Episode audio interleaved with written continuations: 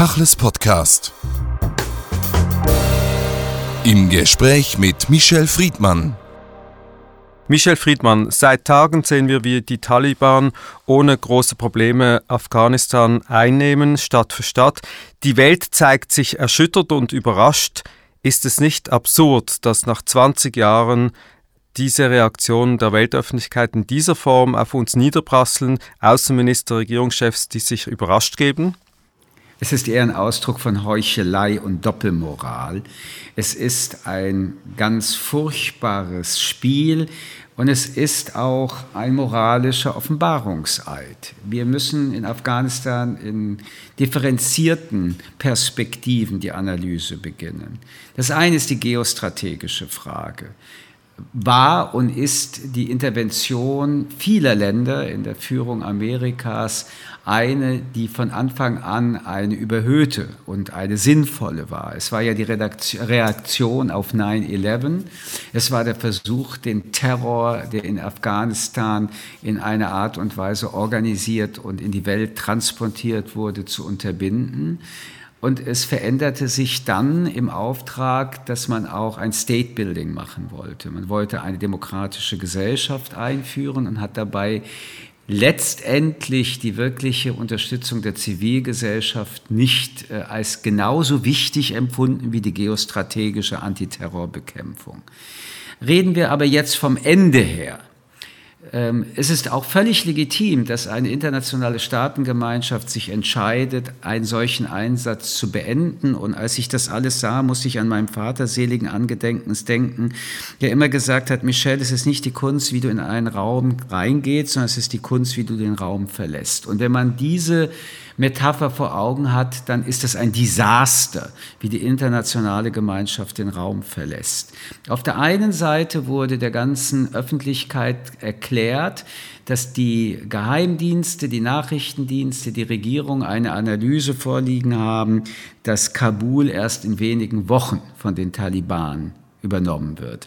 Ich möchte nur dazu noch mal sagen, Taliban sind Verbrecher, Mörder, Menschenverachter, die im Namen einer Religion eine autoritäre Gewalt ausüben auf die Zivilbevölkerung und im Namen des Islam so tun, als ob sie zivilisieren und in Wirklichkeit nur ihre eigenen Interessen vertreten. Tatsache ist, dass diese Prognose, wie wir in diesen Tagen und Stunden erlebt haben, nicht stimmt und die Taliban plötzlich da sind, obwohl sie seit Wochen noch nicht da sein dürfen.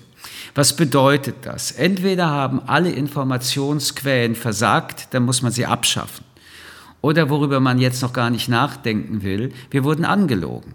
Alle Staaten wussten, es wird schneller gehen als gedacht, nahmen das billigend in Kauf und müssen jetzt in Hektik sich selbst in Sicherheit bringen. Und diejenigen, die ihnen über 20 Jahre geholfen haben, Afghanen, die wir jetzt Ortshelfer nennen, werden einfach ihrem eigenen Schicksal überlassen. Das wäre ein Skandalon. Die zweite Ebene ist, was bedeutet das in der radikal-islamistischen Welt? Nehmen Sie die sogenannten IS-Staaten. Das ist momentan ein Teil in Syrien, ein islamischer Staat ist auch Iran nach eigener Definition. Und jetzt schafft es eine pseudo-militärische, in Wirklichkeit terroristische, gewalttätige Organisation wie der Taliban, Afghanistan, so die Erzählung in Anführungsstrichen zu erobern und die Kapitulation des Westens ist etwas, was sie feiern und in die Welt erzählen können. Ein Staat ist also jetzt durch eine solche Situation ein islamischer Staat. Betrachten wir die Konsequenz in der Welt, in der viele, viele auch junge Muslime und Muslime von der Versuchung, von der Manipulation stehen, aufgrund ihrer Biografien radikalisiert zu werden. Welche Konsequenzen hat das? Welche Erzählung wird das in dieser Welt auch haben? Und dann noch mal ganz kurz die letzte Frage, die mich beschäftigt. Wir sehen als Europäer, und das gilt auch für die Schweiz, dass die Amerikaner sich seit langem aus der internationalen Politik militärisch zurückziehen wollten. Obama hat bereits 2013 in Syrien keine Konsequenz gezogen, als es um Giftgas ging. Das Ergebnis ist, dass der Nahe Osten heute aufgeteilt wird zwischen der Türkei, Russland und Iran. Wir sehen, dass die Amerikaner auch jetzt diesen Rückzug gerne und endlich, und das ist übrigens von Donald Trump eingeleitet worden, von Biden dann realisiert worden, durchgeführt haben, um aus einer Spirale, die nicht nur eine ökonomische Katastrophe für Amerika ist, sondern auch eine menschliche, nämlich Soldaten und Soldatinnen, die gestorben sind, herauszukommen.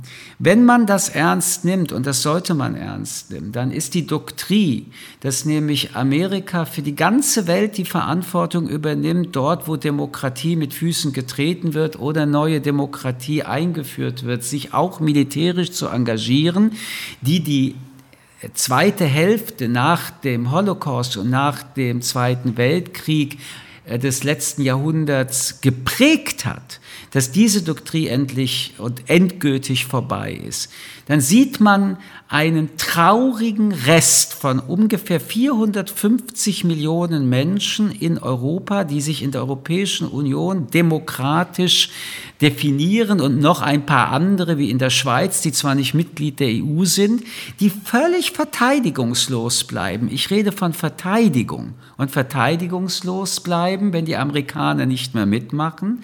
Wir sehen aber gleichzeitig, eine Macht, nämlich China, die in einer Aggressivität, und zwar auch in einer geostrategischen, auch militärischen Aggressivität, mittlerweile eine nicht mehr zu leugnende ähm, Wirkung hat. Und diese Destabilisierung auch der geostrategischen Perspektiven steckt in diesen Abzug auch drinnen, muss noch erinnern, wenn wir dann in der Region bleiben, Afghanistan hat Nachbarn, Pakistan eine Atommacht, Indien eine Atommacht.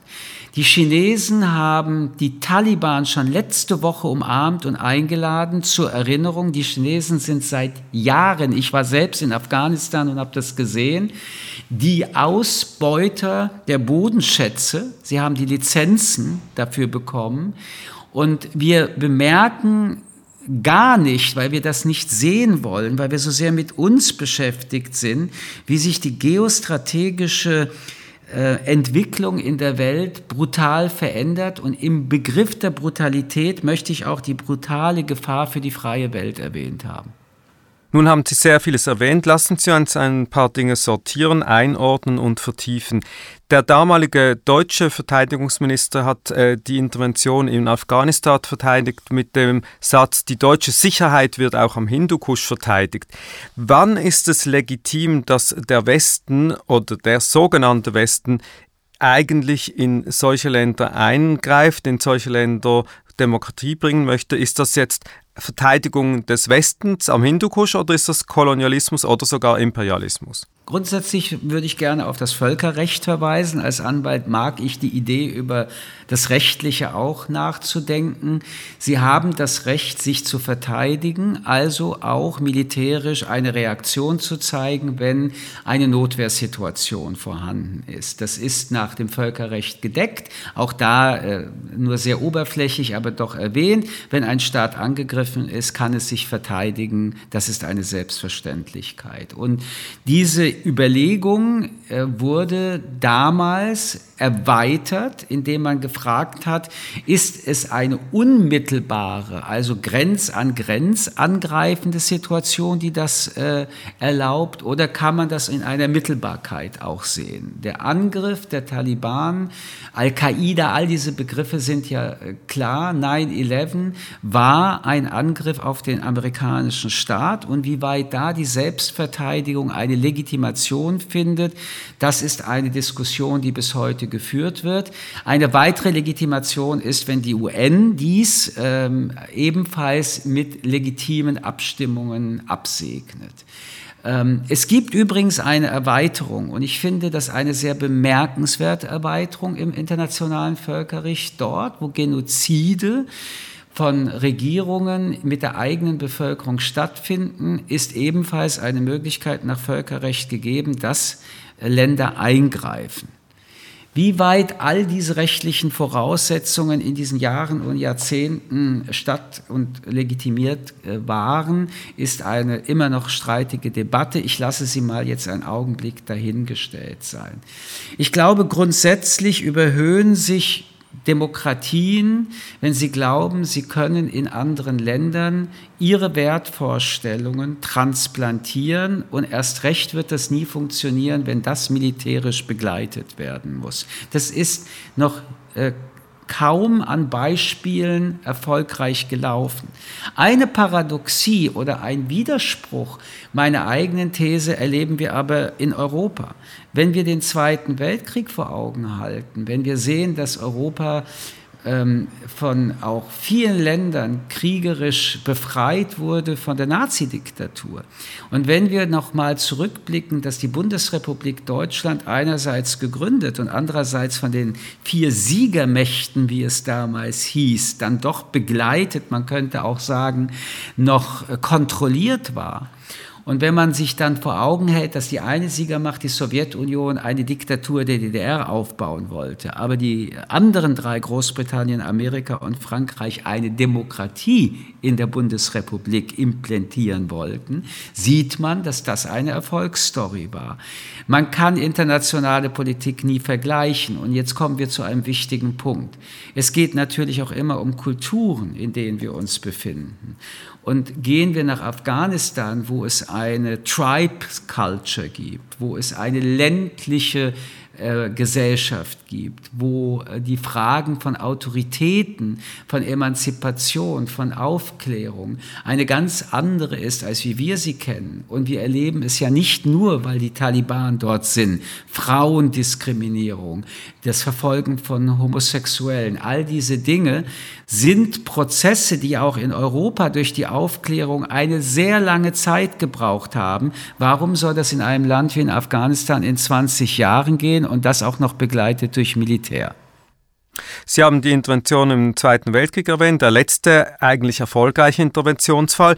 Danach ist vieles geschehen. Der Kalte Krieg, Afghanistan ist schon damals im Hotspot der Russen und der Amerikaner gestanden. Die Vorgeschichte auch Großbritannien ist lang. übrigens. Großbritannien auch. Großbritannien auch. Man könnte schon. jetzt darüber diskutieren, ob äh, der NATO-Fall beim Angriff auf die World Trade Center äh, eingetreten ist oder nicht. Viele alliierte Staaten haben ja Afghanistan ähm, mitbegleitet mit den Amerikanern eigentlich als Bringschuld schon in Irak, als die Deutschen Irak, äh, als die Amerikaner Irak angegriffen haben, waren die Deutschen und anderen Ländern schon nicht mehr dabei. Die Frage, ohne zu technisch zu werden, Sie haben das Völkerrecht erwähnt, ich die NATO, die Frage ist doch grundsätzlich, wir befinden uns in einer asymmetrischen Welt in Bezug auf Werte, in Bezug aber auch auf Gesellschaftsmodelle. Welches Modell überragt denn das andere? Weil man könnte jetzt argumentieren, diese Art und Weise des Westens zu intervenieren, wenn Völker und auch anderes Recht verletzt wird mit dem Argument der Werte, ist auch eine Art von Kolonialismus welches Recht legitimiert die Intervention und wenn ja, weil Sie haben Ihren Vater erwähnt, wenn ja, wie geht man da rein, damit man wieder mit erhobenem Gesicht rauskommt? Also Herr Kugelmann, Vorsicht, Vorsicht. Wir sind in einer reellen Welt. Alle Mächte, ob China, ob Russland, ob selbst mittlerweile die Türkei und in vielen Regionen Länder, wo wir überhaupt keinen Blick drauf haben, all diese Länder leben auch in ihrer politischen Konzeption von geostrategischen, militärischen, aber wie Sie zu Recht sagen, auch kolonialistisch-imperialistischen Träumen, Realitäten, aber auch Vergangenheiten. Und äh, wir sollten bei der kritischen Analyse, und übrigens eine kritische Analyse gibt es nur in dieser freien Welt und nicht in den anderen Ländern, die ich gerade beschrieben habe, aufpassen, dass wir uns nicht nachverführen lassen, dass es die westliche Welt alleine sei oder prioritär sei, die mit geostrategischen, auch militärischen Aspekten und Argumenten unterwegs sei. Und wir können ja einen ganz konkreten äh, oder andere konkrete Fälle auch besprechen. Äh, wir sind in anderen Krisengebieten und äh, die Welt ist auch militärisch kontrolliert und korrigiert. Das ist in der UN auch verankert. Und es gibt Interventionen, auch robuste Interventionen der Weltgemeinschaft, um Genozide zu verhindern. Ähm, schaut man sich die Welt an, dann sieht man, wie viele Diktaturen in einer Brutalität Menschen der eigenen Bevölkerung umbringen. Und die andere Seite ist ja, wenn wir moralisch darüber diskutieren, machen wir die Augen zu, ist uns das alles egal? Also das Ob ist eine nicht äh, wegzudenkende Frage. Das Wie ist das, was wir verhandeln. Nun haben wir in Afghanistan gesehen, das Wie war eine militärische Intervention. Sie ist, das kann man jetzt äh, schon bereits bilanzieren, sie ist gescheitert. Die Frage des Abzugs ist, und da kommen wir auf die moralische Ebene, ein Offenbarungseid auch in der ähm, Strategie dieser Länder. Äh, wenn man sich also anschaut, die Wiederholung des traumatischsten, was die Amerikaner nach 1945 erlebt haben, der traumatischsten Bilder, wie sie in Vietnam über Hubschrauber in letzter Sekunde ihre eigenen Botschaftsangehörigen evakuieren mussten, dann ist es erschreckend festzustellen, dass es jetzt nicht in der letzten Sekunde und so chaotisch abging, aber sehr ähnlich. Das, was mich zutiefst betrübt, und diese Message ist eine demotivierende für das, was wir reden. Es hat was mit Vertrauen zu tun. In dieser Welt gibt es sehr, sehr viele Menschen, Gruppen, NGOs, Bewegungen, die dieser freien Welt vertrauen, dass ihnen geholfen wird. Jetzt erleben diese Menschen weltweit, dass in Afghanistan, das möchte ich positiv dann doch sagen, vielen Menschen geholfen wurde. Es gab Schulen auch für Frauen. Das war undenkbar. Es gab sie. Und das Schlimme ist, eine ganze Generation ist mit mehr Freiheit und Emanzipation in Afghanistan erzogen worden. Und diese Generation wird alleine gelassen, erst recht und gerade die Frauen. Nun beobachten Menschen in der ganzen Welt, die ebenfalls in solchen Situationen sind. Wir helfen denen, die kommen. Wir machen gemeinsam mit den Deutschen, mit den Amerikanern den Job. Wir sind das, was man Ortshelfer nennt und werden einfach im Stich gelassen. Man nimmt uns nicht mit. Man lässt und überlässt uns dem Tod. Man muss das so brutal sagen. Entweder dem Tod, der Folter, der Vergewaltigung. Und das ist etwas, was wir in diesen Tagen in der freien Welt zu diskutieren haben werden. Wir haben diese Menschen im Stich gelassen. Wir hätten uns früher um sie kümmern müssen. Und wenn ich mir einige der rhetorischen ähm, Nachbemerkungen auch jetzt in Deutschland anhöre, wir dürfen nicht die Situation von 2015 wiederherstellen, muss man dazu kommentieren.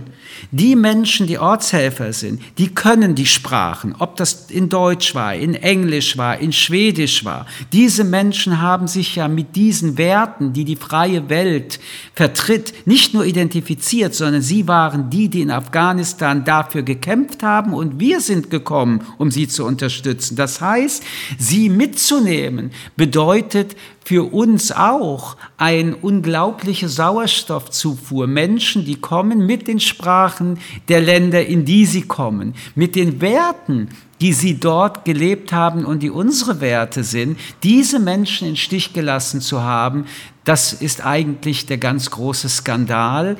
Es ist die äh, Gefährdung der Menschen einerseits und es wird eine lange Spur der Diplomatie hinter sich bringen, diese Vertrauenskrise, in den nächsten Jahren wieder zu kompensieren. Ich bin an dem Punkt sehr traurig, weil überall in dieser Welt, Herr Kugelmann, gibt es Menschen, die die Freiheit, die wir leben, leben wollen, auf die freie Welt und ihre Unterstützung glauben. Sie können auch über Belarus noch mal reden. Sie können über Russland noch mal leben. Welches Vertrauenskapital ist verspielt worden durch diese Art und Weise, einfach abzuhauen? Lassen Sie uns aber noch zuerst über Afghanistan und Ihren Besuch in Afghanistan äh, sprechen. Sie haben damals die Menschen gesehen, Sie waren dort, haben ein Interview geführt mit dem damaligen Präsidenten Karzai. Sie haben gesehen, wie die Situation ist. Vorhin haben Sie über China gesprochen. China hat realpolitische, knallharte Interessen, aber vielleicht, wie wir in Afrika sehen, hat China die Möglichkeit, den Leuten Prosperität zu bringen, das heißt wirtschaftlichen Erfolg, nicht die Werte, die wir immer versprochen haben. Am Schluss ist das Modell vielleicht sogar erfolgreich erfolgreicher. Was haben Sie dort erlebt in Afghanistan und wie haben Sie damals antizipiert, was an Hilfe nötig wäre, um dort eine erfolgreiche, stabile Staatsgemeinschaft zu etablieren? Na, ich war ja ein paar Jahre später nochmal da und habe Masih al-Sharif besucht und bin da dann doch viel unterwegs gewesen, auch äh, mit den Soldaten in den Dörfern, mit den Dorfältesten die Gespräche beobachtet, war in Kabul, habe äh, also sehr viel auch von dem Alltag mitbekommen. Was China momentan macht, ist ja eine ganz andere Strategie als die, die wir besprechen. China ist auch von äh, den Taliban und von islamistischen Terrororganisationen äh, ganz anders betroffen und reagiert auch ganz anders. Das ist eine sehr totalitäre, ähm, auch mit hoher Repression und Gewaltreaktion eine auch rechtlose Reaktion des Staates, weil China das Prinzip Recht ja überhaupt nicht kennt, äh, zu formulieren. Ich muss noch mal daran erinnern, Afghanistan und der, der Eingriff in Afghanistan hat eine Berechtigung gehabt. Es gab 9-11 und der internationale islamistische Terror hat ja nicht aufgehört, im Gegenteil. Und man muss auch das sagen, die betroffensten vom islamistischen Terror sind Muslime selbst. Aber auch wir, die gesamte Welt ist davon betroffen, denn es geht um die Destabilisierung. Kommen wir aber auf Ihre Frage nochmal zurück. In Ihrer Frage steckt und steht wieder die äh, Behauptung, äh, dass State Building, ähm, Demokratie-Building äh, etwas ist, was im Aufgabenbereich eines Staates A im Verhältnis zu einem Staat B oder C in der DNA des demokratischen Auftrages stecken würde. Erstens muss man darüber sehr nachdenken, ob das wirklich so ist oder ob die Aufgabe nicht darin besteht, dass die NGOs dort, wo Demokratiebewegungen in Diktaturen sind, diese stärkt das ist immer noch etwas anderes, als wenn ein Staat entscheidet, einen anderen Staat zu demokratisieren. Punkt zwei ist, die Chinesen haben eine imperialistische, kapitalistische Strategie, die aber auch imperialistisch ist. Sie kaufen sich die Staaten. Sie kaufen sich Infrastruktur. Das ist das, was wir erlebt haben in Afrika. Sie kaufen sich die Diktatoren, Sie kaufen sich die wichtigsten auch geostrategischen Standpunkte wie Häfen und Flughäfen. Sie bauen ihre extrem aggressiv kapitalistische Seidenstraße auf. Im Prinzip sind sie da, wo Europa im Kapitalismus im letzten und vorletzten Jahrhundert waren. Das wirkt auf dem ersten Blick softer, ist aber in der Konsequenz für die Bevölkerung und für die Staaten, um die es geht, auch eine kolonialistische Macht. Dasselbe haben sie in Afghanistan sehr klug aufgebaut ähm, und haben sich bisher militärisch und machtpolitisch ansonsten kaum gezeigt. Die Umarmung einen Taliban-Repräsentanten letzte Woche schon so zu hofieren, als wären das Staatsmänner, als wären die in irgendeiner Form demokratisch legitimiert, kann nur so verstanden werden, dass so wie die chinesische Macht nicht legitimiert ist in einem demokratischen Sinne, die es auch nicht sind. Ich glaube, insgesamt ist das eine der ganz großen Bedrohungen. Die Menschen, ähm, die in Afghanistan leben, werden mit Hilfe Chinas nicht mehr, sondern noch weniger Demokratie erleben.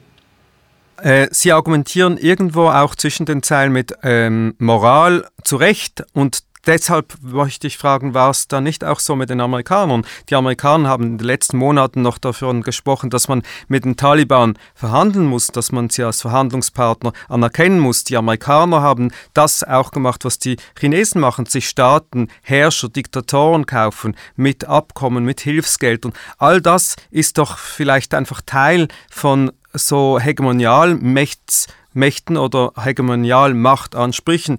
Meine Frage wäre, wie kann man das umgehen? Wie kann man auf Augenhöhe in solchen Ländern intervenieren und nicht Stellvertreterkriege dort stattfinden lassen, wo sie jetzt geschehen, eben zwischen USA und China, zum Beispiel in Afghanistan oder anderen Ländern? Also in Ihrer Frage stecken zwei. Die eine ist sehr essentiell. Ähm, und ich möchte das gar nicht zynisch mit Realpolitik beantworten. Mit wem wollen Sie reden, wenn nicht mit Ihren Gegnern? Mit wem müssen sie verhandeln, wenn nicht mit ihren äh, Gegnern? Wo wollen sie Frieden schaffen, wenn nicht mit ihren kriegerischen Gegnern? Wie wollen sie ein Friedensabkommen machen, wenn sie mit denen nicht sprechen? Äh, das ist ein Dilemma einerseits, aber andererseits ist es auch die Fähigkeit, einen militärischen Konflikt zu überwinden. Und militärische Konflikte, das muss man immer sagen, Krieg ist das Schlimmste von allen Lösungen. Dass aber unter Umständen das Ende eines Krieges wiederum auf Kosten von Menschen geht und dass die dafür sterben, weil man sie anderen überlässt, ist nicht zu leugnen. Nichtsdestotrotz, in ihrer grundsätzlichen Frage der Moralität ist es richtig zu sagen, wie kann man mit Massenmördern sprechen? Auf der anderen Seite müssen sie mit denen sprechen, um das Massenmorden, so denkt man und hofft man, zu beenden. Und sie müssen es im Krieg immer so machen. Es gibt an jedem Krieg den Moment, und man hofft so früh wie möglich, wo ein Krieg nur beendet werden kann durch Dialog, durch Gespräch. Die Frage ist nur, in welchem Opportunismus, in welcher Signalität äh, verhandelt man miteinander. Es bleibt dabei, dass ein Massenmörder ein Massenmörder ist. Und auch wenn er einen Stempel trägt, er sei irgendwie Präsident irgendeines Landes, bleibt er ein Massenmörder. Auch hier haben wir uns ja weiterentwickelt und haben im internationalen Völkerrecht Strafgerichtshöfe entwickelt in Den Haag und anderswo, wo wir endlich solche Leute äh, vor einem Gericht stellen. Aber ich kann uns auch wenn wir über Moralität reden, nicht vor dem, ja, vielleicht sich Hände schmutzig machen müssen, entbinden, dass wir mit der Realität in dieser Welt umgehen. Aber in Ihrer Frage steckt ein wichtiger Hinweis, das Wie ist doch schon entscheidend. Also man kann sich die Hände schmutzig machen, sehr schmutzig machen und am Ende so schmutzige Hände haben wie die, mit denen man redet. Diese Frage ist außerordentlich berechtigt. Die Amerikaner haben sich, äh, und nicht nur die Amerikaner, wie ich glaube, irgendwann mal entschieden, dass der, äh, dass der Auftrag in Afghanistan gescheitert ist. Und dann müsste man mit denen, mit denen man die ganze Zeit letztendlich im Krieg ist, das sind die Taliban, es ist aber ein terroristischer Krieg, muss man eine Gesprächsplattform finden wie weit hier Diplomatie, und ich muss daran erinnern, der Beginn dieses Prozesses läuft unter Donald Trump ab. Und da gab es keine Diplomatie. Übrigens nicht nur in Afghanistan nicht. Wie weit da Diplomatie erfolgreich war, ob man das hätte besser machen können, das wird man in den nächsten Monaten aufarbeiten. Aber egal, was da war, dieser Abzug mit dem Hinterlassen einer verzweifelten Bevölkerung, mit Hunderttausenden Menschen, die geholfen haben, Demokratie aufzubauen, mit Millionen Menschen, die in diese Demokratie gelebt haben. Ich, ich, spreche noch einmal von einer ganzen jungen Generation. Das ist ein unverzeihbarer Fehler.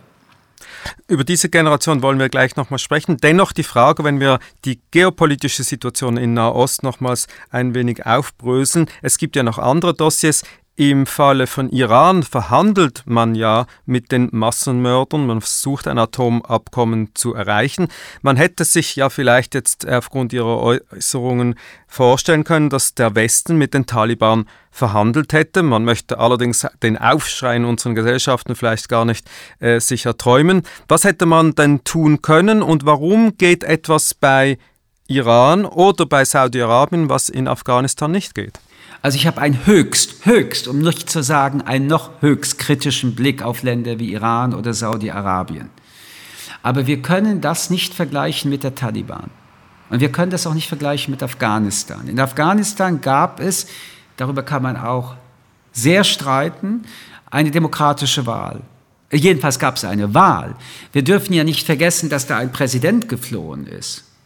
Und wir dürfen nicht vergessen, dass wir hier von einer Terrororganisation sprechen, die einen Staat übernimmt. In Saudi-Arabien, das könnten wir auch sagen, gibt es eine ähm, autokratische, nicht demokratische Herrscherfamilie, die ihre Bevölkerung unterdrückt, die Menschenrechte mit Füßen tritt, aber die Grundsituation auch im Völkerrecht ist nochmal eine andere.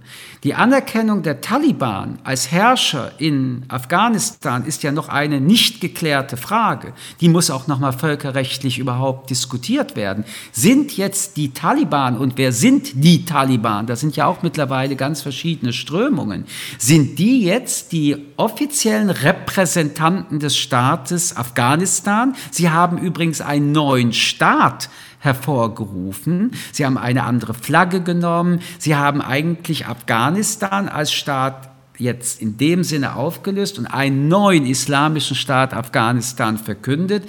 Das kann man nicht vergleichen, wenn man ernsthaft und noch einmal höchst kritisch über Saudi-Arabien oder Iran oder andere solche Staaten diskutiert, vergleichen.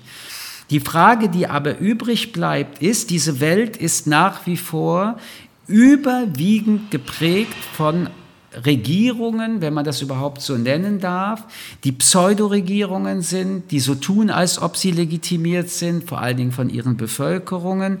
Und diese maximale Anzahl von Staaten sind übrigens Mitgliedsländer der UN, die man nur als Mitglied betreten kann, wenn man die UN-Menschenrechtscharta unterschreibt. Die unterschreiben die. Wir tun auch so, als ob die in Menschenrechtsfragen abstimmen sollten. Und in den eigenen Staaten äh, sind diese Menschenrechte nicht annähernd sichtbar.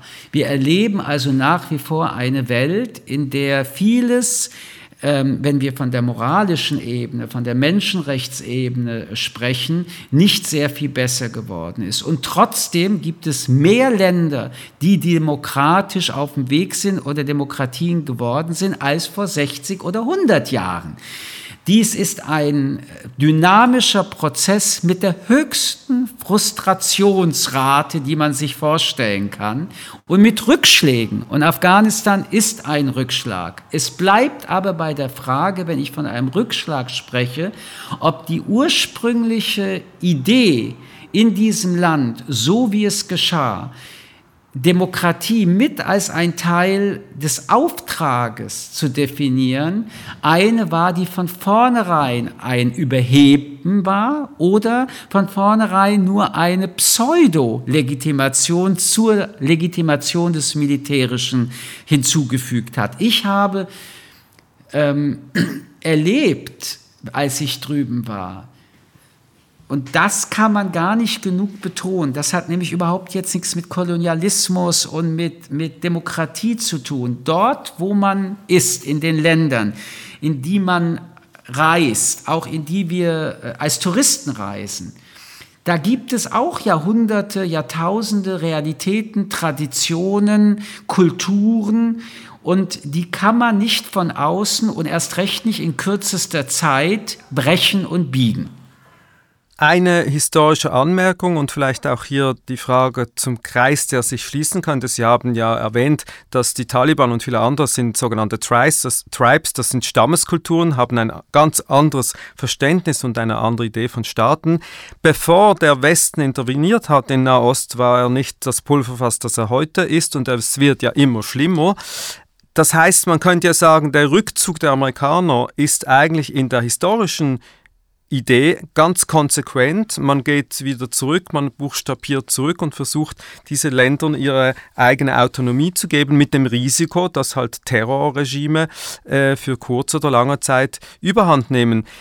Die Frage ist, wenn am Anfang so vieles falsch gelaufen ist, historisch, aber auch jetzt bei der Intervention in Afghanistan, wie kann man heute, wo das Schlamassel angerichtet ist, eine Situation erreichen mit Diplomatie, mit den westlichen Werten, ohne militärische Intervention, die auf Augenhöhe legitime, gute Lösungen bringen kann, ohne dass man die anderen Länder sozusagen ideell kolonialisiert?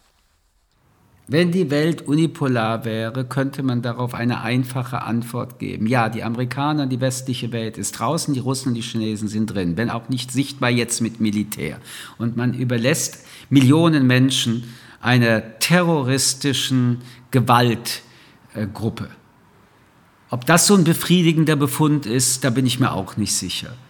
Wenn wir in der Differenziertheit von internationaler Politik sprechen, dann ist immer immer die Frage, und Sie haben das ja kritisch zu Recht oftmals bereits angesprochen. Die soziale und ökonomische Ungerechtigkeit in dieser Welt führt dazu, dass ähm, man ganze Gesellschaften, Staaten und Individuen in ihrem Elend zurücklässt. Auch das ist in Afghanistan eines der Probleme. Afghanistan ist ein Bauernland. Die Menschen, die meisten Menschen in diesen Stämmen verdienen ihr weniges Geld über Landwirtschaft. Und das Geld, das sie dann verdient haben, haben sie vorwiegend im Opiumanbau verdient, weil wir nicht in der Lage waren, ihnen eine Ökonomie mit einzurichten, wo man sich langfristig eine Existenz aufbauen kann. Und diese Frage, die ist eine globale. Solange die Armut in einem Teil, in einigen Teilen der Welt so brutal ist im Verhältnis zu anderen Teilen der Welt, wird es immer eine geostrategisch, eine imperialistische und vor allen Dingen eine kapitalistisch-ökonomische Diskrepanz und damit wiederum Gewalt und spannungsreiche Beziehungen in den Gesellschaften und zwischen den Staaten geben und es wird Profiteure geben. Jetzt heißen die Profiteure in dieser Region kurzfristig China und auch Russland. Ich muss aber noch mal darauf hinweisen, diese Region ist eine der explosivsten dieser Welt. Pakistan, Indien sind Atommächte und wir schauen da ja auch nicht hin. Und das ist vielleicht eine Bemerkung, die wiederum mit der Heuchelei zu tun hat. Wer auch immer sich wo auch immer einmischt, weil es um Macht geht, und es geht immer letztendlich um Macht, hat in seiner politischen Konzeption eine Doppelmoral. Wir haben ja, und darüber muss man nachdenken, in vielen Bereichen Doppelspiele gespielt. Und die haben sich nicht ausgezahlt. Wir haben in Pakistan die Falschen unterstützt. Wir haben teilweise in äh, Afghanistan und in vielen anderen Teilen der Welt die Falschen unterstützt.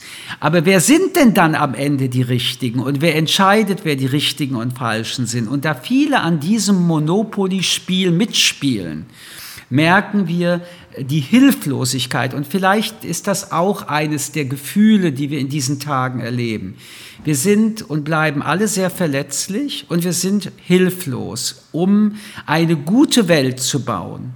Also ihre Welt dieses Moralischen sind wir hilfloser, als wir glauben, aber wir sind nicht hilflos. Das ist mir wichtig nochmal zu betonen. Bei all dem, was wir jetzt diskutieren, bestehe ich darauf, dass unsere Aufgabe in einem ähm, respektvollen Prozess darin besteht, Menschen, die die Freiheit ersehnen, zu unterstützen. Das funktioniert militärisch nie. Sie haben vorhin die Flüchtlingskrise von 2015 erwähnt. Es war keine Krise. Oder die Flüchtlingsthematik. Die einen sehen so, die anderen so. Auf jeden Fall war die europäische Gemeinschaft herausgefordert und die Konsequenz war eine politische Eruption auch auf unserem Kontinent, Stichwort Populismus und rechtsextreme Regierungen. Was ich aber fragen möchte, ist, diese ersehnte Freiheit könnten wir ja diesen Menschen, die Allianzpartner, die uns geholfen haben, die für uns mitgewirkt haben in Afghanistan und anderen Ländern, die könnten wir ihnen ja jetzt geben in Europa. Die Debatte ist schon losgetreten worden am Abend äh, des äh, äh, Überfalls äh, der Taliban auf Kabul. Was passiert jetzt mit diesen Flüchtlingsströmen, die vielleicht hier zu erwarten sind? Die deutschen Politiker, aber auch andere haben sofort dazu Stellung genommen. Was ist Ihre Meinung dazu? Also es gibt auch keine Flüchtlingsströme. In, diesem, in dieser Metapher sind genau die Vorurteile des Populismus. Genau, drin. das ist das, was es eben geheißen übrigens, hat. Ja, ja, aber auch das. Den Populismus und den Rechtsextremismus hat es schon vor 2015 gegeben. Ich erinnere nur an Österreich, da hat die FPÖ mit Haider schon lange, bevor es irgendwelche Flüchtlinge aus Syrien und äh, sonst wo gegeben hat, äh, an einer Regierung teilgenommen. Und Donald Trump ist nicht gewählt worden, weil Flüchtlinge in Europa unterwegs waren. Und ähm, das ist mir ganz wichtig, weil die Kausalkette, die ebenfalls gerade gebaut wird, Rechtsextremismus, Populismus, sei das Ergebnis aus 20 2015 eine verkürzte Sicht der Dinge ist. Es war ein äh, zynisches Instrumentarium von Rechtspopulisten, diese Situation zu nutzen, um noch mehr erfolgreich zu sein. Aber das Fundament und ihre politische Mitwirkung gab es bereits vorher. Punkt eins. Punkt zwei, wir werden darüber nicht hinwegkommen und äh, das ist ja bereits sichtbar, dass äh, viele Menschen, die sich nicht von der Taliban ähm, umbringen, vergewaltigen und ihren Freiheitsrechten maximal einschränken lassen wollen, dass diese Menschen, also Menschen, die eigentlich Freiheit und Demokratie wollen, sich auf den Weg gemacht haben. Es ist ja bereits geschehen. Und Länder wie Iran und die Türkei sind davon übrigens schon betroffen. Und diese Länder bauen gerade auch Mauern auf. Und wenn sie sich auf den Weg machen, dann werden sie auch in andere Regionen äh, anklopfen und damit auch in Europa. Und Europa ist da in dem Punkt nochmal ergänzt, nicht nur die Europäische Union, sondern auch andere Länder. Sie sehen ja bereits auch da Spannungen äh, zwischen Grenzbereichen, die nicht nur EU-Grenzen sind, weil diese Bewegungen da sind. Und wir werden eine humanitäre Lösung finden müssen, und wir haben in einem gewissen Sinn hier eine unmittelbare Bringschuld, dass wir diese Menschen ähm, auch in unseren Ländern aufnehmen. Nun gibt es äh, eine Begrifflichkeit wie Kontingenzflüchtlinge, die wir in Deutschland schon mal hatten. Übrigens, das, äh, eine der wichtigsten Kontingenzflüchtlingsbeschlüsse war damals, die Juden aus der ehemaligen Sowjetunion aufzunehmen. Wir haben jetzt auch diesen Begriff wieder in Deutschland in der Verwendung, also ein Kontingent zu bestimmen das sind momentan 10.000 Menschen. Ich bin sicher, dass sich das deutlich erhöhen wird. Und es wird die Aufgabe eines jeden demokratischen Landes, das den Menschenrechten verpflichtet ist, äh, sich äh, Gedanken darüber zu machen, wie wir damit umgehen. Es wird unter meiner äh, Prognose in den nächsten Monaten eine wieder der dramatischen ähm, Beweismomente sein, wie weit wir den eigenen Verpflichtungen von Humanismus entsprechen. Gleichzeitig ist es aber richtig zu formulieren, dass die Menschen ja gar nicht nach Europa wollen. Sie wollen ja dort leben, wo sie zu Hause sind. Aber dass sie momentan dort nicht mehr leben können, ist nicht nur die Verantwortung der Länder, die dort jetzt waren und weggehen. Sie ist natürlich auch die Verantwortung der 300.000 Soldaten, die nichts getan haben. Sie ist die Verantwortung eines korrupten Präsidenten, der sich in diesem Moment in ein Flugzeug gesetzt hat mit einem Helikopter voller Geld. Es ist auch ein innergesellschaftliches Problem, das zu diskutieren ist. Nur das kann nicht für die Welt, die dort beteiligt sei, war, die Exkulpation sein, sich jetzt die Hände in Unschuld zu waschen und den Menschen, von denen wir sprechen, und ihrem Schicksal sich selbst zu überlassen. Sie haben ganz zu Beginn das Wort Heuchelei genannt, auch dieser Politik gerade aus Europa und den USA. Wie kann eben eine solche Situation jetzt vermieden werden, wenn Politiker sprechen, wenn Politiker Ankündigungen machen, wenn Politiker reagieren auf das, was geschieht? Es ist sehr schwer und jeder Mensch kennt das, Schuld und Verantwortung einzugestehen. Politiker sind Menschen. Michel Friedmann, vielen Dank für das Gespräch. Ich danke Ihnen. Tachles Podcast.